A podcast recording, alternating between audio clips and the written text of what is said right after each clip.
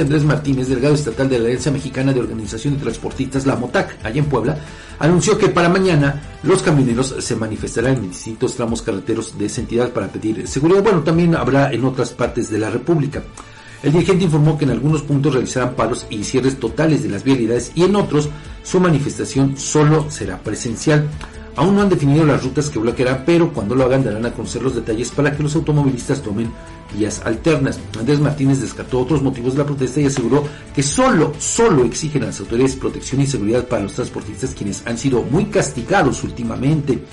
Eh, el, para mañana la MOTAC se va a manifestar por un transporte digno y justo porque dice están siendo lacerados por la falta de atención de los tres niveles de gobierno.